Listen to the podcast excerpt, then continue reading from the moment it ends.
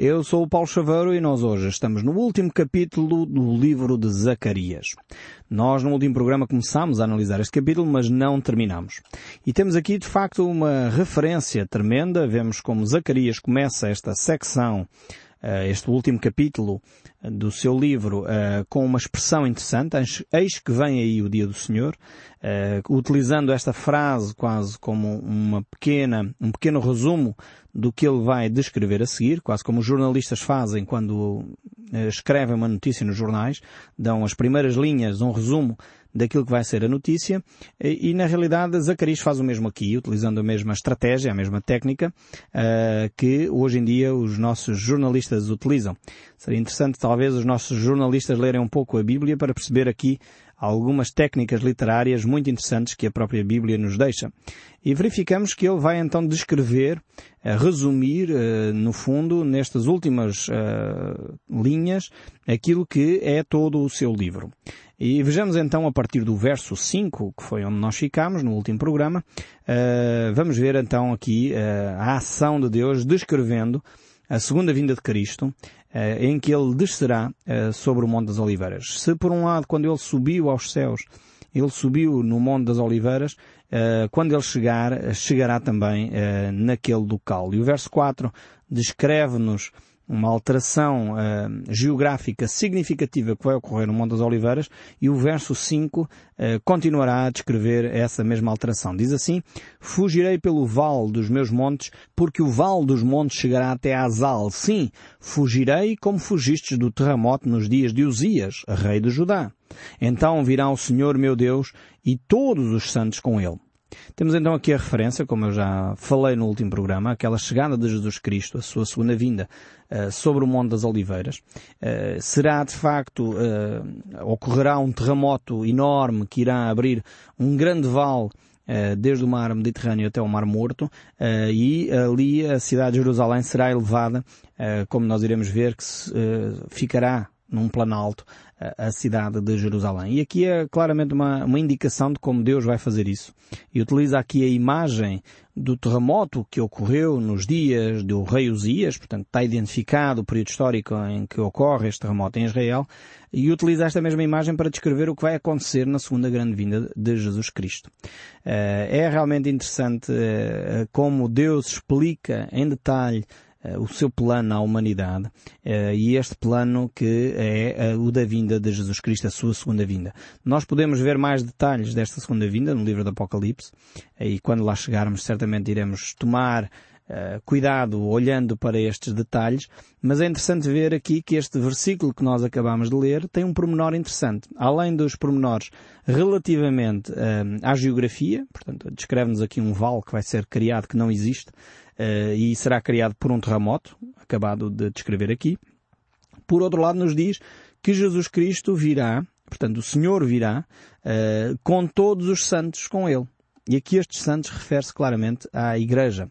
Uh, refere-se claramente àqueles que são filhos de Deus, que aceitaram o Senhor Jesus Cristo como Senhor e Salvador, neste tempo em que nós vivemos, que já subiram aos céus e que estiveram com o Senhor durante este período da grande tribulação, que ocorrerá na terra, enquanto a Igreja está nos céus com o Senhor, e virão, então, uh, no final do período da grande tribulação, como diz aqui o texto de Zacarias, uh, para estabelecer o reino de Cristo aqui na terra.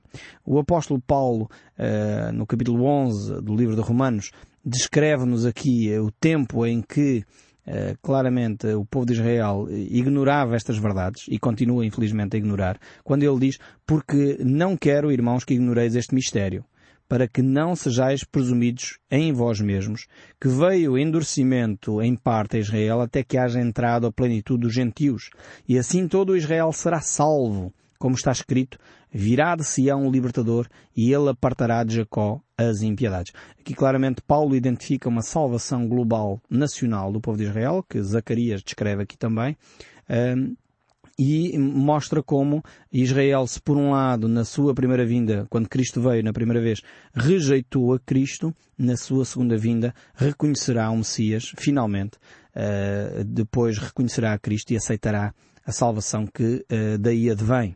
Uh, nós percebemos que claramente o apóstolo Paulo, referindo-se a este período de tempo que já vai com dois mil anos, O povo de Israel continua rejeitando a Cristo e não se refere, como é óbvio esta profecia, a, a Israel ter retornado à terra em 1948, como ocorreu uh, quando as Nações Unidas decretaram uh, o território para Israel. Portanto, esta profecia não se refere a isso, mas sim a um futuro, nós ainda não sabemos quando é que isso vai ocorrer, mas que será um futuro em que uh, o anticristo manifestará, governará a nação, o mundo inteiro e se oporá à nação de Israel.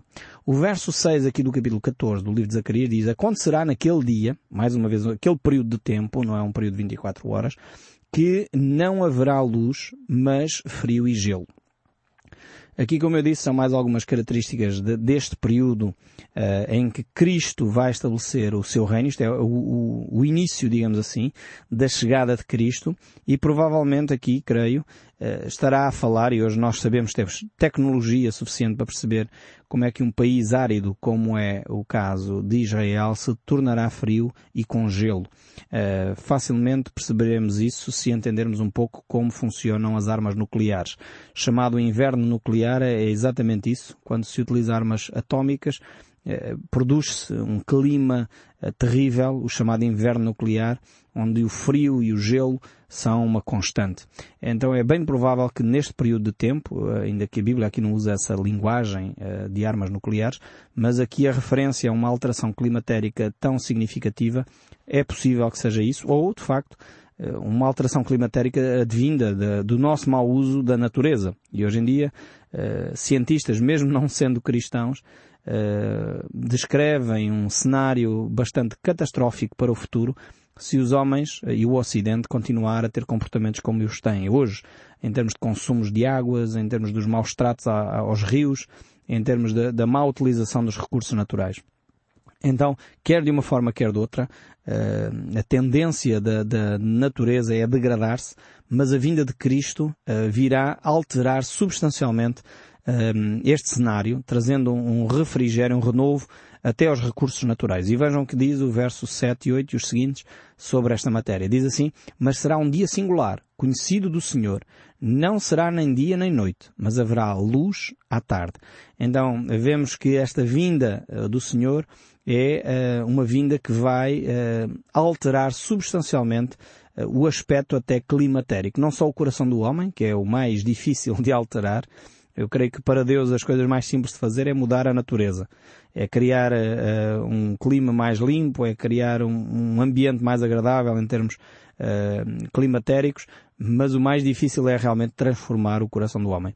Aqui vemos este período um pouco uh, estranho, que não é dia nem noite, é, é, um dia que provavelmente, como eu disse, poderá ser fruto do mau uso da natureza pelo homem, como eu disse, a maior parte dos uh, cientistas que olha hoje para uh, os desenvolvimentos climatéricos, as, as alterações climatéricas, o chamado aquecimento global, revela que no futuro as, as condições de continuarem com este, com este ritmo serão realmente terríveis, haverá uma mudança drástica no clima como nós o conhecemos hoje, e isso poderá estar aqui descrito no livro de Zacarias, capítulo 14, versos 6 e 7. Mas a, a, a, chegada de Jesus Cristo vai alterar também este aspecto. Que é muito interessante ver isso também, que a vinda de Jesus Cristo não só traz à humanidade um período de paz, de harmonia, de alegria, mas traz uma renovação também ambiental. Uh, diz assim o verso 8 do capítulo 14 do livro de Zacarias. Naquele dia também sucederá que correrão de Jerusalém águas vivas. Uma, uma, uma questão hoje premente na terra de Israel, no Médio Oriente, é a questão da água. Eh, e alguém disse um dia que eh, se realmente no futuro não se andar à guerra pelo petróleo, como infelizmente hoje já se anda, eh, provavelmente a maior guerra que ocorrerá será exatamente por causa da água potável. E hoje em dia grandes cientistas do mundo, e eu tenho o privilégio de conhecer um deles pessoalmente, estão-se a debruçar exatamente sobre esta matéria. A água chegará até quando? Água potável e o que fazer para manter a água potável para a humanidade.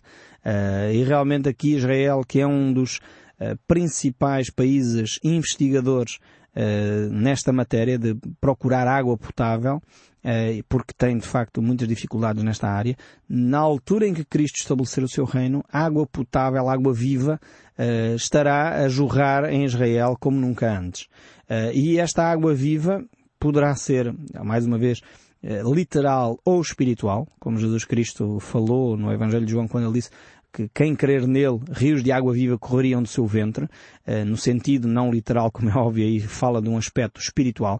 Aqui creio que é um aspecto literal, mas mesmo não sendo literal, será espiritual também, e nesse sentido haverá vida em abundância para todas as pessoas que uh, se aperceberem se voltarem para Jesus Cristo. Mas esta água viva aqui, uh, que vai correr, e eu creio que é literal pela descrição geográfica que nos é dada aqui, e diz assim, metade delas para o mar oriental, ou seja, para o mar morto, conhecido como o mar morto hoje, e a outra metade até ao mar ocidental, ou seja, ao mar mediterrâneo. E no verão e no inverno sucederá isto. Ou seja, vemos que uh, há aqui uma transformação uh, climatérica e geográfica naquela região chamada uh, a região do Médio Oriente onde a crise de água hoje é, é já uma constante, naquela altura, quando Cristo estabeleceu o seu reino, será uh, transformada e será uh, uma zona bastante fértil, criando ali uh, um grande rio que vai sair de Jerusalém para os dois grandes mares, que, que está um ao Oriente e outro ao Ocidente, e tendo em conta aquilo que está descrito no verso 6 e 7 sobre frio, gelo, as calamidades que vão ocorrer antes, percebe-se que este, este rio aqui vai trazer vida a toda aquela região que provavelmente estará em risco.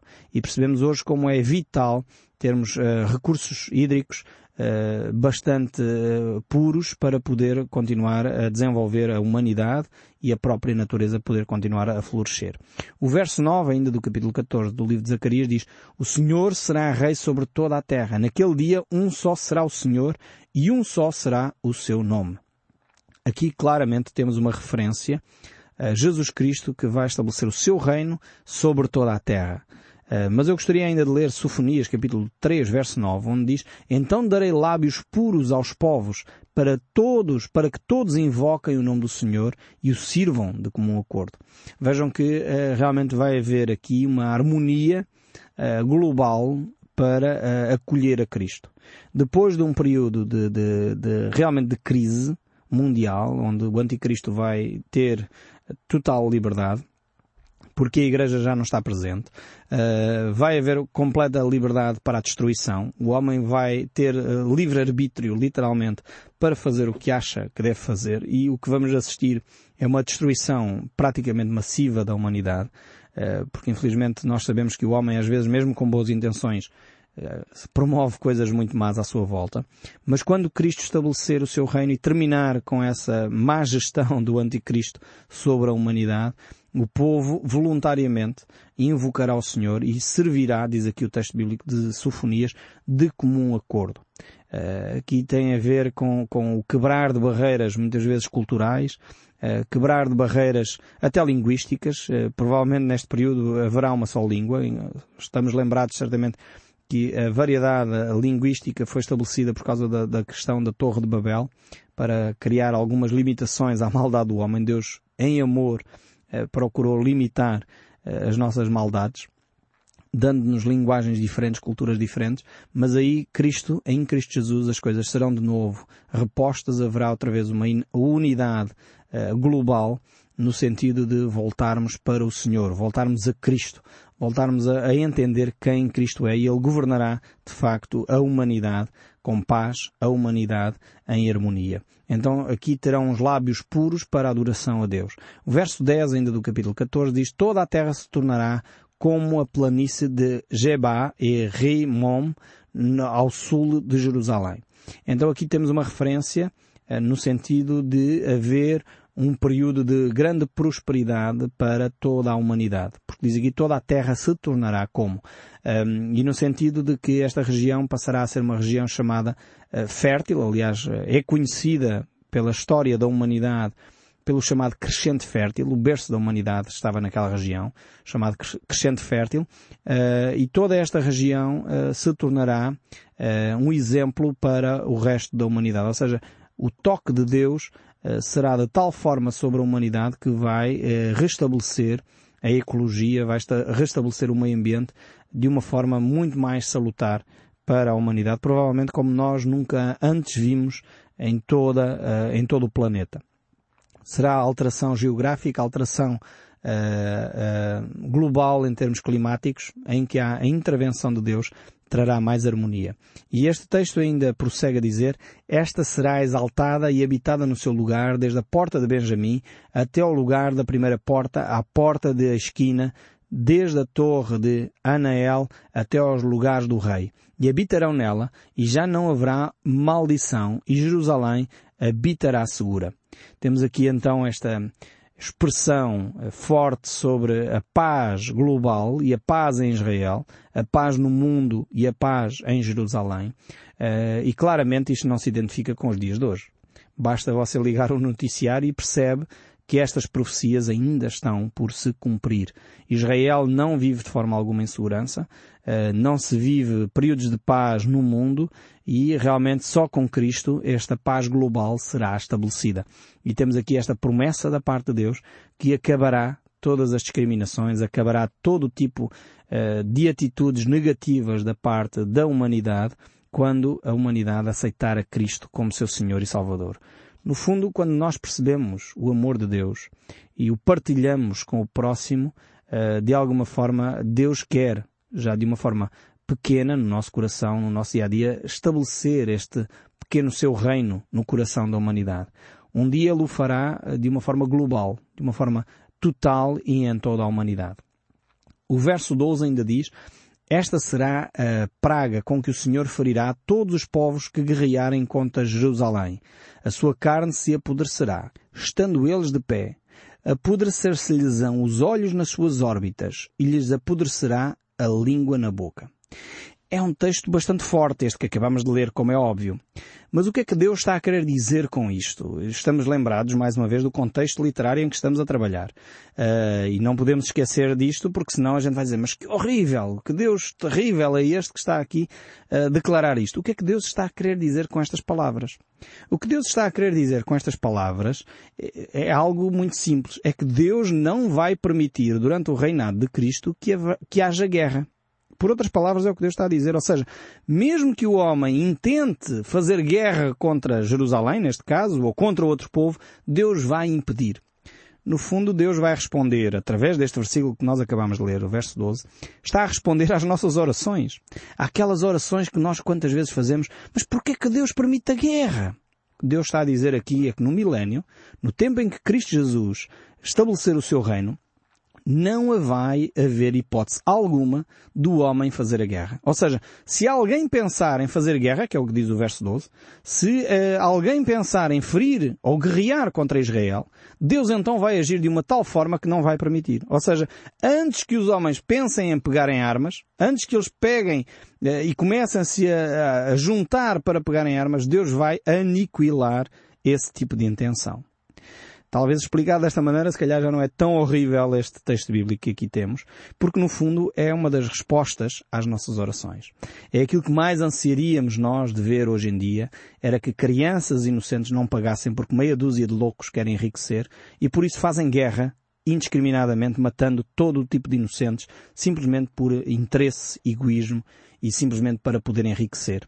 E Deus vai dizer, ou diz aqui por estas palavras, que quando Cristo reinar, Ele não permitirá que este tipo de atitude que a humanidade infelizmente tem tido ao longo dos séculos continue.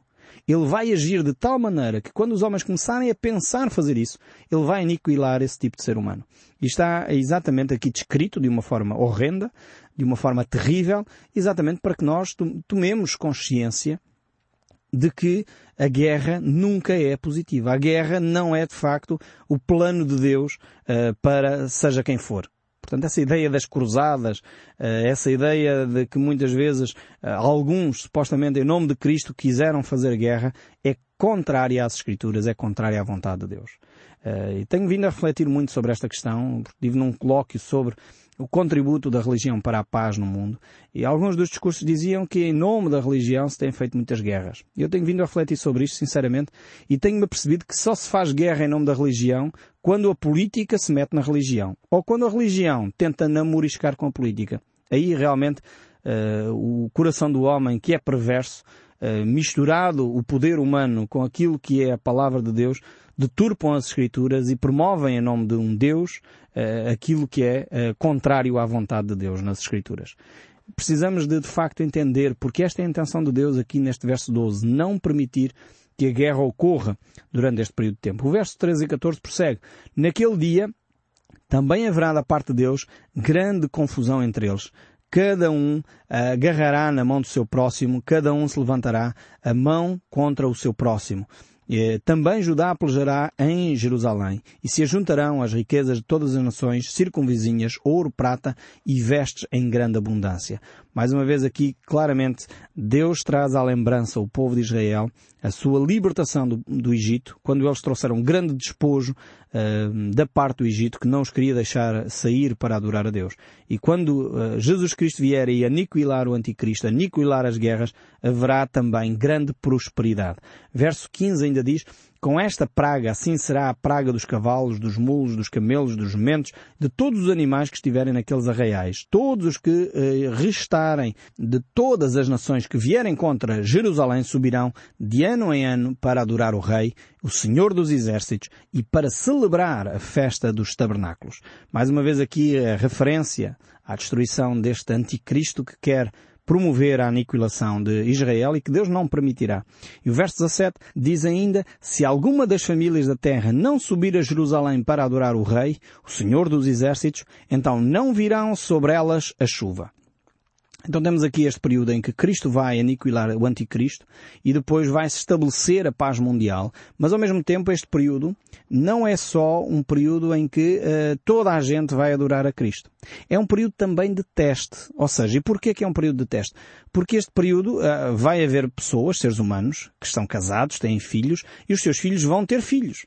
Uh, e que Deus vai permitir com que essas pessoas, mais uma vez, exerçam o seu livre-arbítrio. Este é, é um fenómeno que nós encontramos nas Escrituras constantemente e por isso mesmo Deus vai permitir que essas pessoas façam a sua opção de seguir ou não a Cristo livremente. E por isso temos este texto bíblico aqui. Deus vai permitir a essas pessoas fazer a sua opção. E o verso 18 ainda diz, se alguma família do Egito não subir nem vier, não cairá sobre eles a chuva, se vier a praga com que o Senhor ferirá as nações que não subirem a celebrar a festa dos tabernáculos. Este será o castigo dos egípcios e os castigos de todas as nações que não subirem para celebrar a festa dos tabernáculos. E ainda o verso 20 e 21, naquele dia será gravado nas campainhas dos cavalos, santo ao Senhor, e nas panelas da casa do Senhor serão como bacias diante do altar, sim, Todas as panelas de Jerusalém e de Judá serão santas ao Senhor dos Exércitos.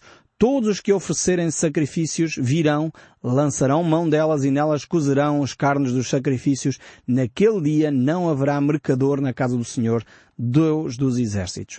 Temos aqui uma grande referência à bondade de Deus, à liberdade que Deus vai dar aos seus povos, mas também à responsabilidade. A liberdade é sempre acompanhada de grande responsabilidade. E Deus quer que cada um de nós o possa adorar livremente, mas com sentido de responsabilidade, percebendo quais são as nossas limitações. Deus acabará com uh, a religião da hipocrisia, com a religião formal sem sentido e, no fundo, Deus espera, neste período de tempo que é o milénio, que haja uma liberdade em que todos nós percebamos que as coisas mais banais e simples, como as campainhas dos cavalos mencionadas aqui, como as panelas, sirvam para a glória de Deus. Tudo sirva para a glória de Deus. Que período fantástico será este que Deus espera construir para nosso benefício, para si e para mim. E eu espero sinceramente que o som deste livro continue a falar consigo, mesmo depois de desligar o seu rádio. Que Deus o abençoe ricamente e até ao próximo programa.